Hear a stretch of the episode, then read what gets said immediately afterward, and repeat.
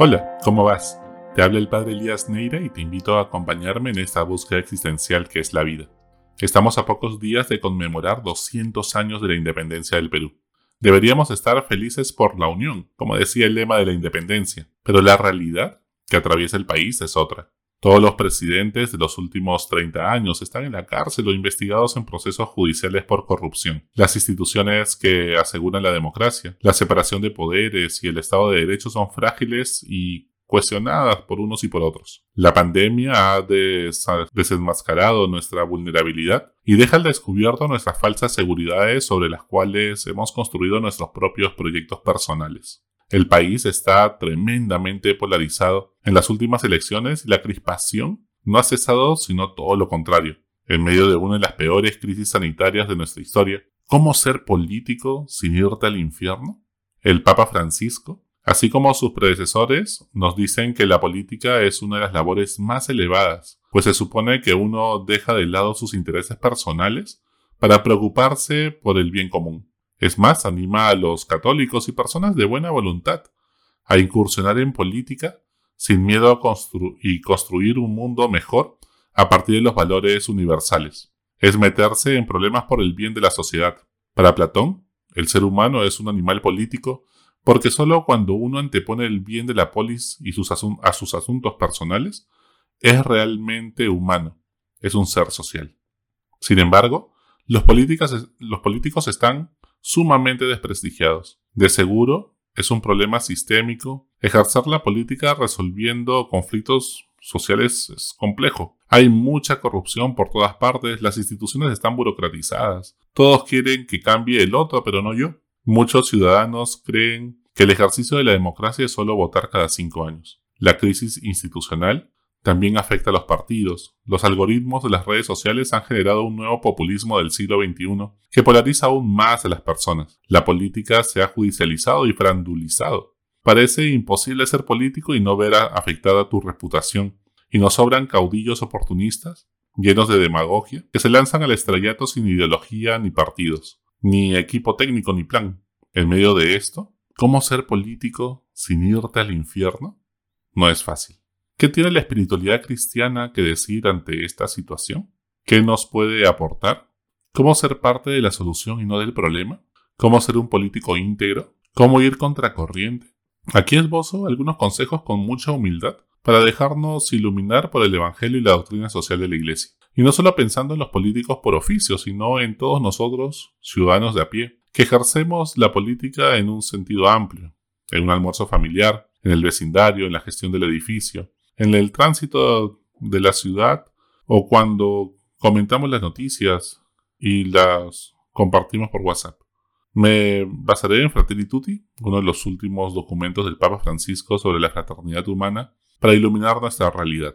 Primero, necesitamos políticos que apuesten por una cultura del encuentro. Tenemos que pasar de una cultura del enfrentamiento a una cultura del encuentro, que nos permita dialogar entre personas diversas e iguales en dignidad. Esto parte de tener la sabiduría de trascender nuestras heridas para construir un futuro común. Vencedores y perdedores, todos. Antes de ser políticos, somos seres humanos. Con una historia y muchas veces están hablando desde sus heridas, resentimientos y frustraciones. Comienzan con buenas intenciones pero terminan dañando y cometiendo el mal que no quieren. O que se van convenciendo y al final si quieren.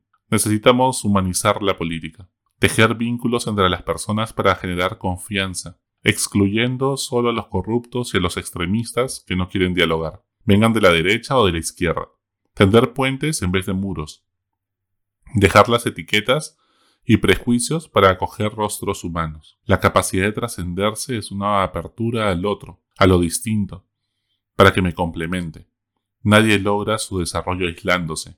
¿Cómo pasar de ver a los otros como alguien ajeno a pasar a un nosotros?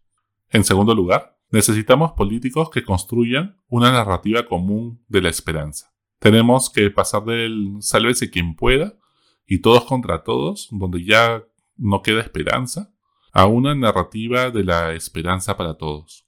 Una historia donde todos se sientan incluidos. Un relato que nos inspire valores comunes que generen identidad y pertenencia. Los insumos están puestos en la olla, pero necesitamos encender el fuego de la esperanza en este invierno que nos causa escalofríos. Se trata más de cambiar la narrativa que de cambiar la constitución. No es razonable una esperanza basada en cualquier producto de la evolución humana. Lo único que puede dar esperanza es creer que al final será feliz, que toda la historia lleva un fin más allá de esta vida.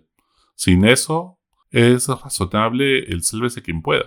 La esperanza nace de un profundo deseo interior de plenitud, que si no es satisfecho el ser humano y cualquier esfuerzo político, económico, académico, es un absurdo. En tercer lugar, necesitamos políticos realistas. El realismo cristiano nos invita a anteponer la realidad a las ideologías, dejarnos cuestionar nuestras creencias por las evidencias. La verdadera sabiduría proviene de dejarnos interpelar por la realidad, Necesitamos políticos que estén dispuestos a entretejer mínimos viables comunes y realistas, en vez de caer en idealismos románticos e ingenuos. No se dejen engañar por demagogos manipuladores que dicen a cada quien lo que quieren escuchar, o que nos lleven a discursos y discusiones teóricas eternas que nos frustren a todos. En cuarto lugar, necesitamos políticos que busquen la verdad y sean sinceros. Se necesita sinceridad para reconocer los aciertos de los rivales en vez de ser mezquino. No a los mesianismos que quieren comenzar todo de cero, como si fueran los salvadores del mundo y que antes nada se ha hecho bien. Dialogar implica escuchar en vez de hacer el ridículo ofreciendo monólogos de mediodía, escuchando solo a los que piensan igual a mí o defendiendo lo indefendible. El discurso más trillado que existe es ahora sí vamos a cambiarlo todo. El segundo es el pueblo dice, y bueno, ¿y quién es el pueblo? No? Parece Luis XIV en la Francia, antes de la Revolución Francesa.